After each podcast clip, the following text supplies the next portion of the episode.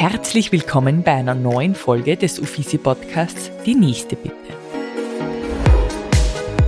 Mein Name ist Stefanie Schauer und ich freue mich, dass ich mit diesem Podcast Gesundheitswissen von Top-Medizinerinnen und Therapeutinnen für alle zugänglich machen kann.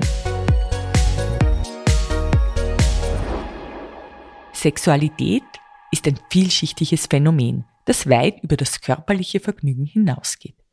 Es ist ein Ausdruck von Intimität und Verbindung, von Bedürfnissen und Wünschen.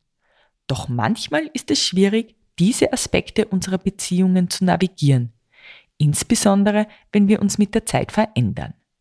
Die sexuelle Dynamik in einer Beziehung kann von einer Vielzahl von Faktoren beeinflusst werden, darunter körperliche Gesundheit, psychologische Zustände, Kommunikationsmuster und Lebensereignisse.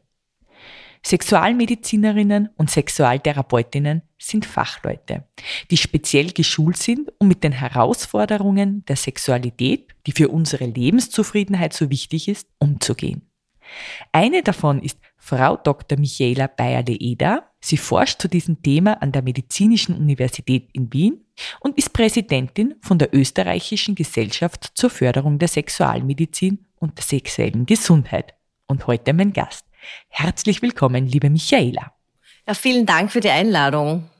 Das Einladungsdanke muss ich zurückgeben, weil wir sitzen hier in den schönen Räumlichkeiten des Alumni Clubs Wien von der Med-Uni. Und ähm, ich darf jetzt gleich vorab die Frage stellen, liebe Michaela, was ist eigentlich das Schönste an deinem Beruf? Das Schönste an meinem Beruf ist, wenn ich äh, einerseits, wenn ich Patienten sehe, die mir, die äh, eigentlich eine Dankbarkeit übermitteln, die man in den meisten anderen Berufen nicht so realistisch spürt. Das ist das eine, was mir sehr gut gefällt. Das andere ist aber auch, wenn ich die neugierigen Augen von den Studenten sehe, die äh, wissensdurstig und, und, und auch sehr ernsthaft zum Teil sich mit mit der Medizin befassen. Das gibt mir ein gutes Gefühl für die Zukunft. Und das Dritte, was mir auch sehr Spaß macht, ist, wenn ich einen neuen Datensatz öffne, weil ich äh, als Forscherin tätig bin, wenn du dann ein Excel-Sheet hast und die Statistik anschaust und sagst, was kommt eigentlich raus bei dem, was du untersucht hast. Also Michaela, du bist ja jetzt nicht nur eine klassische Ärztin, sondern du forschst eben auch recht viel. Und jetzt würde mich interessieren, Wann war bei dir so dieser Punkt, wo du dich erstens dazu entschlossen hast, Medizin zu studieren und Ärztin zu werden? Und auf der anderen Seite, wann war der Punkt, wo du gesagt hast, du möchtest unbedingt in die Forschung? Also lustigerweise komme ich aus einer Ärztefamilie. Mein Vater und meine Mutter sind oder mein Vater ist immer noch tätig als Arzt und auch mein Großvater war Arzt. Habe ursprünglich eigentlich nicht Medizin studieren wollen, weil ich halt was anderes machen wollte. Aber dann habe ich gesehen, dass es doch eigentlich das Richtige ist, sich mit, mit, mit der Gesundheit und mit dem Wohlbefinden von Menschen zu beschäftigen. Und der äh, sozusagen der größte Einfluss, warum ich eigentlich Sexualmedizin dann in weiterer Folge gemacht habe, war eigentlich meine Großmutter, die 101 äh, Jahre alt geworden ist und mir eigentlich schon als Kind gesagt hat, du Michi, äh, Sex ist so wie Atmen und Essen, das gehört einfach dazu. Also für damals eigentlich eine, eine sehr mutige Frau, das auch so in den Mund zu nehmen. Kann man das sagen? Ja, ja, eine außergewöhnliche Frau. Ja, ja, ja. ja sehr schön. Das heißt, ähm, Sexualität bis ins hohe Alter ist einfach absolut möglich ist möglich, wenn man auch ein gesundes Alter erreicht. Das heißt, es ist ein bisschen so, wenn man äh, Sexualität, ähm, Sexualität führt einerseits dazu, dass man länger lebt. Da gibt es auch eine ganz lustige Studie dazu, dass Männer, die eine Sexualfunktionsstörung haben, wenn sie mit einer Frau zusammen sind, die äh, sich sehr ihnen zugewendet fühlt und auch noch körperliche Liebe begehrt, eine äh, Lebenserwartung haben, die sieben Jahre höher ist, weil die Frauen sie dann einfach zum Arzt schickt und sie dann durchuntersucht werden und dann bestimmte kardiale Ereignisse, also zum Beispiel Herzinfarkt, verhindert werden können, einfach weil sie sieht, aha, das Sex klappt nicht so, lass dich doch einfach mal durchuntersuchen, Liebling, lass dich anschauen. Das heißt, die Liebe hilft auch, länger zu leben. Das finde ich total interessant und wir sind schon total im Thema drinnen. Ähm, aber Sexualität ist einfach extrem wichtig ähm, für das, für die Lebenszufriedenheit, für die Gesundheit. Was ist so das, was, was in deinem Job, was du erforscht, was, was, was das prägendste Ergebnis für dich war, was du in den letzten Jahren ähm, quasi erforschen konntest? Also wir haben eine Studie mit Oxytocin äh, durchgeführt. Oxytocin ist ja das bekannte Kuschelhormon, das eine ähm, barbindende Bewirkung hat, das äh, auch die, die, Mütterlichkeit oder die Zuwendung zum Kind äh, vergrößert und das auch das Vertrauen in der Beziehung so hervorruft. Und da gab es eben ähm, die äh, Hypothese, dass eine, wenn, wenn ich ein Oxytocin-Nasenspray verabreiche, es zu einer Verbesserung der weiblichen Sexualität kommt. Also wir haben es mit Frauen gemacht, die eine Sexualfunktionsstörung hatten. Und das war eine sehr aufwendige Studie, die über mehrere Jahre gegangen ist mit 30 Paaren, die sechs Monate äh, gemeinsam gekommen sind, Fragebogen ausgefüllt haben und auch Tagebuch geführt haben. Und man hat gesehen, dass sich die Sexualität bei diesen, das waren Paare, die schon längere Zeit, also im Durchschnitt zwölf Jahre zusammen waren, sich verbessert hat, aber in beiden Gruppen. Also sowohl die Oxytocin bekommen haben, als auch in der Placebo-Gruppe. Und was wir daraus geschlossen haben, war, dass äh, eigentlich das Beschäftigen mit dem anderen, die Kommunikation zwischen dem Menschen, also Mann und Frau, die haben teilweise Sachen in die äh, Tagebuch hineingeschrieben, wo die Frau sich äh, quasi gesagt hat, na, ich habe jetzt zugenommen und das ist jetzt unangenehm, äh, mit mich sexuell einzulassen. Und der Mann aber gleichzeitig ins Tagebuch hineingeschrieben hat, er liebt das, wenn das klatscht. Das hat man aber vorher nicht miteinander besprochen. Und was wir eben daraus geschlossen haben, ist, dass eben Sexualität in die, Form, die höchste Form der Kommunikation zwischen zwei Menschen ist. Und wenn man die auch rein durch so Maßnahmen wie Tagebuch führen und, und Fragebögen ausfüllen verbessern kann, dann zeigt das, wie wichtig es ist, miteinander zu sprechen. Jetzt sagt man grundsätzlich, 30 Prozent der Männer und 40 Prozent der Frauen haben eine sexuelle Störung. Die Zahl hat mich sehr erschrocken, wie ich die recherchiert habe, weil ich mir gedacht habe, wow, das ist verdammt viel. Was kannst du jetzt aus deiner Tätigkeit sagen? Ab welchem Alter treten durchschnittlich sexuelle Störungen ein? Und was sind die häufigsten Gründe dafür? Also bei Männern ist es so, dass äh, zehn Prozent der über 40-jährigen Sexualfunktionsstörungen haben. Das steigt dann im äh, Alter an. Bei den 70 bis 80-jährigen sind es äh, über 50 Prozent, die sexuelle Probleme haben. Und bei Männern sind die häufigsten Sexualfunktionsstörungen die Erektionsstörung, also die, der, die Erschlaffung des Penis. Das heißt, dass man eben nicht mehr steif genug wird, um eine Penetration ausreichend durchzuführen. Und die zweithäufigste Störung ist die verminderte Libido. Und die häufigsten Sexualfunktionsstörungen bei Frauen, das sind die Libido-Störungen, also der Libido-Verlust, der häufig eben auch äh, im Rahmen der Menopause oder im, im, bei der Menopause eben eintritt, wo es aufgrund von einem Östrogenabfall eben zu Veränderungen kommt, die körperliche sind, die auch sehr oft mit eben mit einem ähm, den klassischen menopausalen Symptomen einhergehen und auch mit Depressionen. Das ist, wenn man noch gleich bei der Menopause ein bisschen bleiben, ist es so, dass äh, die Sexualität nach der Menopause quasi dadurch definiert ist, wie die Sexualität davor war. Also wenn man eine, eine gute Sexualität hatte, dann ist die Wahrscheinlichkeit, dass man das weiter mitnimmt, auch sehr groß. Das ist vielleicht die gute Nachricht. heißt es, wenn man in, dieser, in diese Menopause kommt, dass da die sexuelle Unlust einfach da ist, dass man dann weniger Sex hat als davor noch oder wie kann man das verstehen oder gar nicht oder das kommt ein bisschen auf die Symptomatik an. Also prinzipiell ist es schon so, dass einfach die Lust abnimmt oder abnehmen kann. Aber was hinzukommt, ist, dass es zu einer Veränderung im äh, Epithel der, der Vagina und Vulva kommt und da auch eventuell zu Scheidentrockenheit und äh, Problemen und schmerzhaften Geschlechtsverkehr, der dann äh, quasi die, die Lust einfach tötet, weil Schmerz ist und Stress sind die Lustkiller Nummer eins mhm. eigentlich. Ja. Mhm.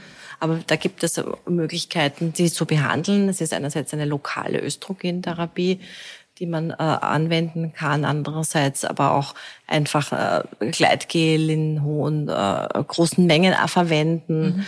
und auch äh, verschiedene Bakter Bakterien, also zum Beispiel düderländische Stäbchen, um das Milieu der Scheide zu verbessern. Also das, es gibt gute Produkte, die man da verwenden kann.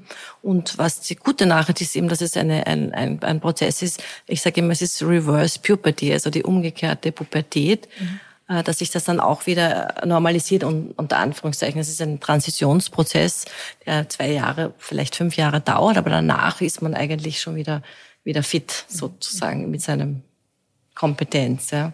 Ähm, Das heißt, jetzt zusammengefasst kann man sagen, wenn man merkt, die Sexualität, die leidet gerade unter, ist ganz egal, ob es den Mann oder die Frau betrifft, ähm, dann sollte man dann trotzdem immer dahinter ein bisschen dem Grund nachgehen und sich auf jeden Fall medizinisch helfen lassen. Was sind da so dann die meisten Therapien? Therapievorschläge oder was, was würdest du jetzt Patientinnen raten oder am Ehepaar? Kommen die dann nachher zu zweit zu dir in die, in die Ordination oder wie läuft sowas als Sexualtherapie grundsätzlich ab? Ja, darf ich mal ganz kurz nochmal ein bisschen zum Anfang gehen? Also prinzipiell muss man sagen, dass Sexualfunktionsstörungen eine ganz klare, einheitliche Definition haben. Das heißt, es muss eine, eine Dauer von mindestens sechs Monaten sein, weil jeder von uns mal in seinem Leben Phasen hat, wo man mehr oder weniger Sex hat, seien es jetzt Krisen oder Veränderungen am Arbeitsplatz Arbeitsplatz, was oder auch kleine immer. Kinder. Oder kleine Kinder, ja, das ist auch ein Hauptpunkt natürlich. Äh, und es muss, was auch noch dazu kommt, ein Distress äh, darüber gelegt sein. Also ein Leidensdruck muss, mhm. muss von dem Patienten oder seinem Partner oder dem Paar ausgehen. Und erst wenn das erfüllt ist, dann äh, wird es definiert als ein Krankheitsbild. Und wenn äh, du mich jetzt fragst, was ich jetzt als Sexualfunktionsstörung Therapie empfehle, dann ist es eine recht breite Frage, weil es eben sehr viele Formen der sexuellen äh, Dysfunktion gibt. Vielleicht kann ich dann noch sagen, eben bei Frauen zusätzlich zum Libidoverlust gibt es eben diese Schmerzstörungen, die ich vorher schon gesagt habe. Dann äh, die, der Vaginismus, also die äh, schmerzhafte beziehungsweise äh, krampfhafte Zusammenzuckung der Beckenbodenmuskulatur, wenn etwas eindringen soll. Das ist eben auch eine, eine wichtige Störung. Und dann gibt es das, was auch jetzt im Kommen ist und in den Definitionen erst Einklang erfinden, erfinden muss, ist dieses genitouretrale Syndrom bei, in der Menopause, wo es einerseits eben zu äh, Beschwerden im, im Vulva-Vagina-Bereich, aber auch im Bereich der Harnblase, Harnlassen, äh, beziehungsweise ähm, auch auf häufige Harnwegsinfektionen kommt. Das heißt, das ist ein, äh, ein ganz verschiedenes, kommt eben auf das Beschwerdebild genau an, wie man dann behandelt. Bei Männern ist es etwas so. Also äh, da kann man jetzt kein allgemeines Rezept geben, aber man, was man sozusagen kann, als erstes als Basisdiagnostik einfach macht, ist, dass man mal der, äh, dem, dem, dem Patientin mal anschaut. Also das machen wir als Sexualmediziner, wenn man keine zusätzliche Therapie therapeutische Ausbildung hat, macht man eben die medizinische Abklärung als erstes, wo man ein ganz normales Blutbild, ähm, Labor macht ähm, mit Hormonbestimmungen, wo, äh, wo das auch, glaube ich, beim letzten Podcast ja schon FSH mhm. äh, zum Beispiel angeschaut wird, aber natürlich die Östrogene und äh, auch Vitaminstatus durchführt und dann in weiterer Folge eine, eine Untersuchung macht, wo man eben sowohl äußerlich das Genital als auch innerlich anschaut, eben beim, beim Gynäkologen oder beim äh, Urologen und dann in weiterer Folge entscheidet man, äh, ist es, in welche Richtung geht's. Da gibt's dann einen Sexualfragebogen, mhm. wo man dann schauen kann, ja, gibt's da irgendein Trauma, ein sexuelles Trauma oder ist es eher psychisch überlagert oder sind es die Medikamente? Sehr häufig ist eine große Anzahl von Medikamenten können die Sexualität beeinflussen gerade bei Frauen, äh, wie wir vorher schon kurz im, äh, vorher besprochen haben, in der Menopause, wenn dann, äh, keine Ahnung, eine Krise auftritt, man vielleicht äh, auch Beziehungsprobleme hat und dann in eine Depression verfällt und dann auch mit Antidepressiva behandelt wird. Und da gibt es einige Antidepressiva, die dann auch sich negativ auf die Sexualität auswirken, besonders die Serotonin-Wiederaufnahmehämmer. Und daher ist es ein bisschen ein, ein, ein Teufelskreis. Das heißt, ich habe dann eine Frau, die vielleicht depressiv ist, und dann wird die Sexualität quasi noch äh, zusätzlich eingeschränkt und da ist es ein, ein, ein gibt sich quasi ein, ein, ein sehr starker Abwärtstrend, den man durchbrechen muss. Ähm, du gehst natürlich als Ärztin mit diesem Thema sehr offen um. Ich glaube trotzdem, dass es nur ein Tabuthema ist, da offen, so offen mit seinem Arzt oder seiner Ärztin darüber zu sprechen. Ähm, wie wie, wie kann ein Patient, der Patientin irgendwie darauf aufmerksam machen, dass er vielleicht mit seiner Hausärztin oder mit seinem, mit seinem Hausarzt eigentlich darüber sprechen möchte, aber sie vielleicht so für den ersten Schritt noch gar nicht traut. Also, weißt du, was ich meine? Ich glaube, dass das einfach für viele so eine Hürde ist, so offen damit umzugehen, dass eben in der Sexualität etwas nicht passt, oder? Ja, das stimmt. Also eigentlich muss ich da ein bisschen meine Kollegen an der Hand nehmen oder fragen, äh, warum das nicht mehr gemacht wird, weil wenn man sich Sexualität als primitive Funktion des Körpers, also als rein vegetative Funktion, genauso wie Harnlassen, Schlafen etc., frage ich das ja auch eigentlich im Rahmen eines eines Anamnesegesprächs ab. Das gehört eigentlich dazu. Das mhm. müsste man eigentlich machen. Wenn es nicht passiert, ist es auch äh, durchaus rate ich immer den Patienten, das selbst anzusprechen, weil wie gesagt auch bestimmte Antibabypillen können zu einem Lustverlust führen. Also aber würde kann man sich so vorstellen oder was wäre deine Empfehlung für den Hausarzt, für die Hausärztin, einfach zu fragen? Wie schaut's mit dem Sexualleben aus? Ist es aktiv oder inaktiv? Wann spricht man eigentlich grundsätzlich von einem aktiven Sexualleben und wann ist es inaktiv? Ich würde es vielleicht ein bisschen offener fragen, um da einen leichteren Zugang zum Patienten zu haben.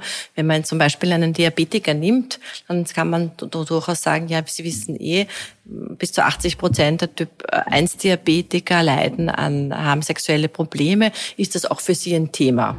Weil da habe ich nämlich zwei Sachen, habe ich nämlich angesprochen und gleichzeitig habe ich auch den Patienten aufgefordert, zu, darüber zu sprechen. Und ich habe mir, das gibt es ein, ein, ganz gutes Modell, das sogenannte Plicit-Modell. Also ich habe mir die Permission, die Erlaubnis geholt, um äh, mit den Patienten darüber zu sprechen, weil ich ihn gefragt habe, na, ist das für Sie auch ein Problem? Und äh, ich kann in weiterer Folge dann auf diese konkret eingehen. Das, das heißt, es sind offene Fragen einfach. Am besten ist es so, wenn man den Patienten, ähm, äh, erstens einmal, wenn man den Patienten Medikamente verschreibt, die die Sexualität beeinflussen, muss man natürlich dann beim, bei der Kontrolluntersuchung, könnte sie auch darauf ansprechen oder beziehungsweise im Rahmen äh, von chronischen Erkrankungen, also auch, auch gerade bei rheumatischen Patientinnen ist es auch die Sexualität bei 90 Prozent äh, haben sie sexual, sexuelle Probleme. Also das kann man einfach auch, oder auch beim Multipler Sklerose, ja, ist es auch ein mhm. wahnsinniges Problem und es wird nicht angesprochen. Das, heißt, das ist eigentlich äh, müsste eigentlich von ärztlicher Seite passieren. Wenn das nicht so ist, dann einfach den, einfach den, den Arzt fragen. Also und vielleicht können wir auch den Hörerinnen und Hörern heute den Tipp geben, dass man durchaus mit seiner Freundin, mit seinem besten Freund oder mit wen auch immer über das Thema sprechen kann und und da glaube ich, dieser offene Zugang zu dem Thema an sich vielleicht ein bisschen zu normalisieren. Also, also wie, wie, wie soll ich sagen, also wir sind irgendwie ein bisschen oversexed and underfucked, wenn ich das jetzt so äh, ja. sagen darf. Also die ganze, jedes Joghurt ist sexualisiert in der Werbung und es wird eine Form von Sexualität dargestellt, die äh, eigentlich nicht real ist und die eigene Sexualität oder die Sexualität des Patienten wird tabuisiert. Also das ist ein, eigentlich ein sehr großer Widerspruch. Ich frage mich auch oft, wann eigentlich noch Zeit dafür sein sollte, wenn, wenn, wenn ich mir jetzt selbst mein Leben anschaue, das ist von früh bis abend durchgetaktet. Ja, ich habe jetzt nur dazu zwei Kinder, aber alleine dieses, dieser Handykonsum, ähm, Fernsehen, Podcast hören und so weiter, das erfordert alles sehr viel Zeit. Und ich glaube, der Medienkonsum, oder wie siehst du das, hat schon auch seines dazu beigetragen, dass es so ist, wie es ist. Ja, ich glaube, dass man, also ich, ich habe, wenn ich fange dann eigentlich ganz an mit dem Patienten darüber zu sprechen, äh, habt ihr gemeinsame Rituale. Also fängt er eigentlich schon mal an, äh, gibt es ein gemeinsames Essen? Schaut man, wie oft schaut man sich in die Augen? Mhm. Gibt es Berührungen? Wenn ich jetzt nach Hause gehe oder, oder weggehe, gibt es eine Verabschiedungs- oder Begrüßungszeremonie? Das fängt, Sexualität ist ja nicht nur rein der sexuelle Akt, der ähm, als Nebenbemerkung in sechs Minuten dauert. Wenn man sagt Penetration, ein Teil der Sexualität ist, ist auch nicht, äh, gehört eben auch dazu. Die Penetration ist sechs Minuten. Ja? Mhm. Also, äh, das ist, Sexualität fängt viel früher an. Also ich gebe immer den Tipp, einfach mal Rituale einzuführen im Alltag, um äh, eben ein, ein, ein lustvolles, sinnliches Leben zu gewährleisten. Und da muss die Lust jetzt nicht nur sexuell sein, sondern es kann auch schönes Musik hören, eine Lust, ein Lustempfinden, ein gemeinsames. Eine, normal, eine ganz genau. liebe Umarmung genau. ohne, ohne Absichten genau. oder genau. Naja, oder auch vielleicht wird auch mehr daraus. Und ja. ich glaube, dass die Medien, das ist wie mit allem, das ist wie mit dem Wein, äh, das ist wie mit, äh, mit, mit Tortenessen. Äh, wenn man es im richtigen Ausmaß konsumiert, ist das eine sehr große Bereicherung, weil es gibt ja auch große Studien, die, die sagen, dass die, die, die Intelligenz einfach schon allein durch Einführen des Fernsehens hat sich die Intelligenz der Bevölkerung dramatisch verbessert. Mhm. Und natürlich sind, sind die Medien, ähm, je nachdem, wie man sie verwendet, also man kann das nicht allverallgemeinern, ja. Medien sind natürlich auch dafür verantwortlich, dass es pornografische Filme gibt. Ähm, Wie würdest du das einschätzen? Was, haben, was hat Pornografie mit Sexualität wirklich zu tun oder was, was, was sind da vielleicht Studienergebnisse, die interessant sind? Weil ich glaube, das gibt natürlich auch ein extrem verfälschtes Bild. Naja, Pornografie ist es schon so, dass, ähm, also interessanterweise gibt es eine Studie, die äh, sagt, dass der Pornokonsum bei Männern die äh, eine negative Auswirkung äh, für die Sexualität im, in der Paarbeziehung hat, weil du dann irgendwie vermehrt äh, dich eben diesen ähm, visuellen Kontakten oder visuellen Reizen aussetzt und äh, dadurch auch die, Reizschwelle, die Reizschwelle höher wird.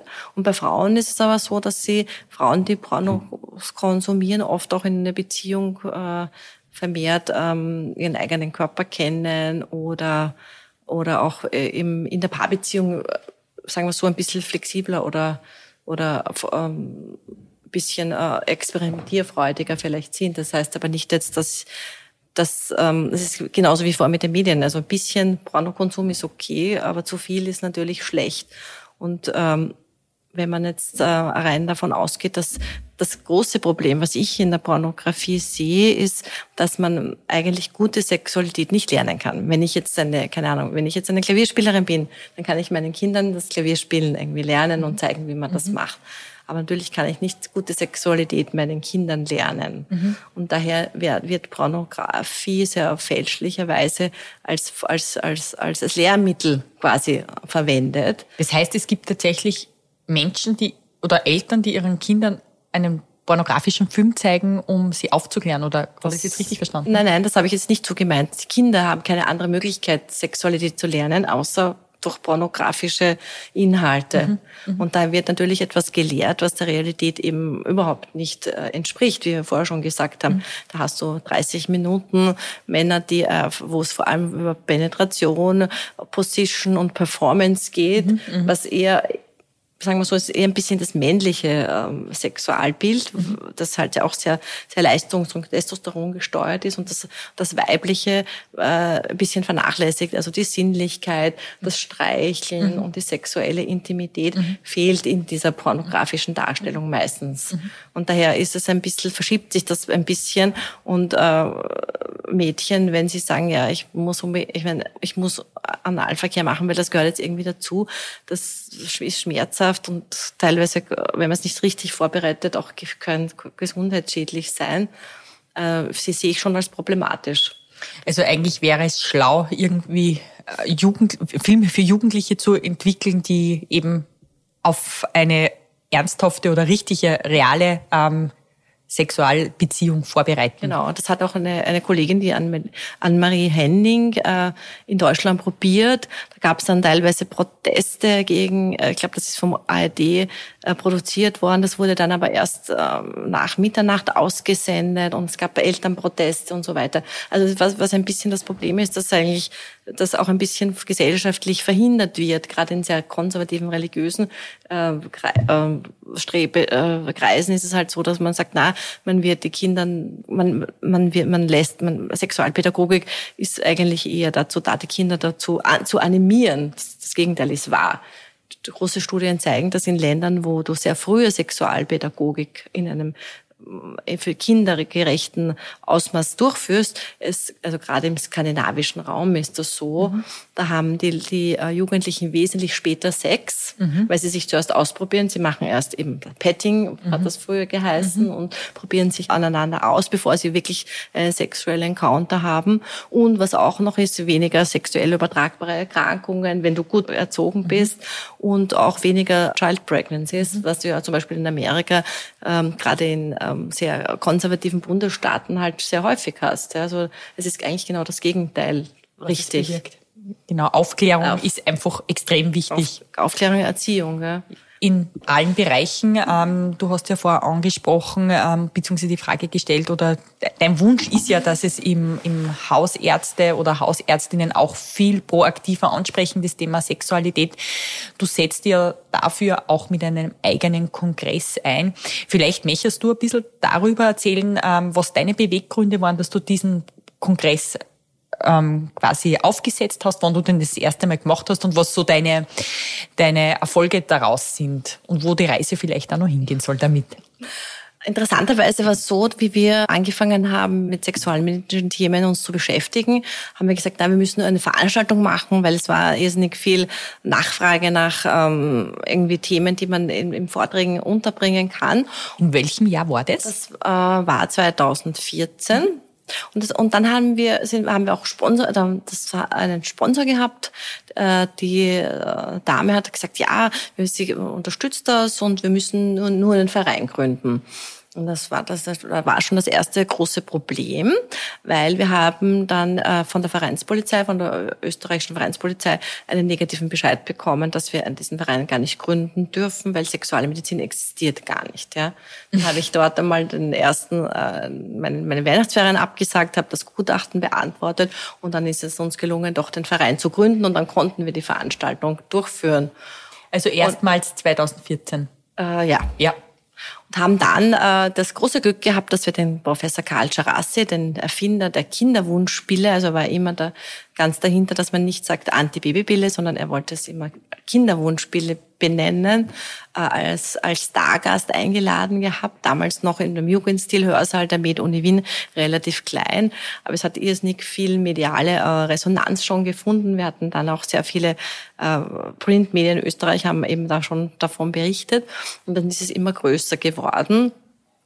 Und ja, und dann ähm, habe ich die Präsidentschaft zwei Jahre später äh, äh von der Gesellschaft übernommen und die Reise, wo die Reise hingeht, ist, ähm, wir haben 2025 dann den großen europäischen Kongress, wo eben die Europäische äh, Gesellschaft für Sexualmedizin nach Österreich kommt und wir dann internationale Gäste einladen. Also das heißt grundsätzlich, der Verein existiert in Österreich und ihr seid dann international mit anderen Vereinen vernetzt, die das mhm. Thema Sexualtherapie vorantreiben. Und inwieweit steht dann die Medizinische Universität Wien dahinter? Ist es Partner, Sponsor? Also die Medizinische Universität Wien ist ähm, quasi um, immer unser Veranstaltungsort und wir sind ähm, natürlich in einer engen Kooperation. Und was natürlich die, die, die Reise jetzt abgesehen von dem Kongress ist, dass wir natürlich versuchen, die Sexualmedizin vermehrt im Medizincurriculum zu verankern. Und in weiterer Folge ist mein Ziel auch ein Zusatzfach für Sexualmedizin äh, über die österreichische Ärztekammer zu implementieren. Das ist eine Fach Arzt. Genau, so eine Art Facharztausbildung mhm. gibt, wo die halt teilweise aus Andrologie, Gynäkologie, innere Medizin mhm. besteht und eine eigene Facharztrichtung wird. Und natürlich, was auch äh, ein großes Ziel ist, dass es auch einen Lehrstuhl für Sexualmedizin an der Medizinischen Universität gibt, mhm. damit eine, das äh, strukturiert und verankert wird, so wie es eben zum Beispiel in der Charité in Berlin mhm. ist oder auf der Karolinska Universität, wo es das eigentlich schon gibt. Das klingt noch einen sehr vollen Arbeitstag bei dir. Und außerdem unterrichtest du ja natürlich auch die zukünftigen Ärztinnen und Ärzte unseres Landes. Was gibst du ihnen auf dem Weg im Studium mit? Dass sie nicht die Freude an der Medizin verlieren und dass sie, auch wenn, dass, dass sie einfach diese, die, diese Dankbarkeit der Patienten schätzen und auch in ihr Leben implementieren. Und auch wenn man als Arzt recht viele schlimme Sachen sieht, dass man einfach ähm, versucht, die ein bisschen wegzuschalten und an die positiven Dinge zu denken. Ja, ich bewundere wirklich jeden Arzt, jede Ärztin, weil ich glaube, das ist gar nicht so leicht. Ähm, die letzte Frage noch zum Abschluss. Was machst du eigentlich für dich selbst, dass du nicht eine eigene Patientin wirst? Ich habe auch zwei Kinder und die waren natürlich sehr anstrengend, wie sie klein waren. Jetzt sind sie schon äh, recht erwachsen, also über 1,90 groß, zwei wundervolle Burschen. Aber wir haben eigentlich schon seitdem sie auf der Welt waren, also ich bin jetzt schon seit 1999 verheiratet und mein Mann und ich, wir haben uns immer Zeit genommen füreinander. Und zwar, das haben wir vorher vielleicht nicht besprochen, äh, weil wir gesagt haben, dass jeder so einen ausgefüllten Timetable hat. Also wir haben getimed eigentlich. Wir haben, wir haben unsere Sexualität wie ähm, eigentlich gefeiert. Eine Art Tempel der Lust, wo man sagt, man hat, macht sein Schlafzimmer schön oder man fährt, also wir sind eigentlich ab dem ersten Lebensjahr, sobald ich abgestillt habe, sind wir immer ein Wochenende im Jahr mindestens ein verlängertes Wochenende hin, weggefahren. Und das machen wir eigentlich noch bis, bis heute. Sehr schön. Und weil es mir jetzt nur interessiert, deine Söhne ähm, halten der Familientradition der Medizin ähm, stand oder ganz was anderes? Na, der Größere macht technische Physik und der Kleinere, der ist, glaube ich, der wird Mediziner werden. Sehr schön. Dann sage ich herzlichen Dank für deine Zeit, für die interessanten Einblicke und ähm, bis bald. Bis bald. Danke für die Einladung. Liebe Zuhörerinnen und Zuhörer, ich bedanke mich nun auch bei euch fürs Dabeisein und freue mich, wenn ihr beim nächsten Mal wieder mit dabei seid, wenn es heißt, die nächste bitte. In den Shownotes findet ihr außerdem sämtliche Links zur aktuellen Folge und die Möglichkeit, eine Bewertung abzugeben. Solltet ihr ein Gesundheitsthema haben, das euch besonders beschäftigt, dann schreibt mir einfach und ich versuche einen Gast dafür zu finden. In diesem Sinne, bleibt gesund und bis zum nächsten Mal.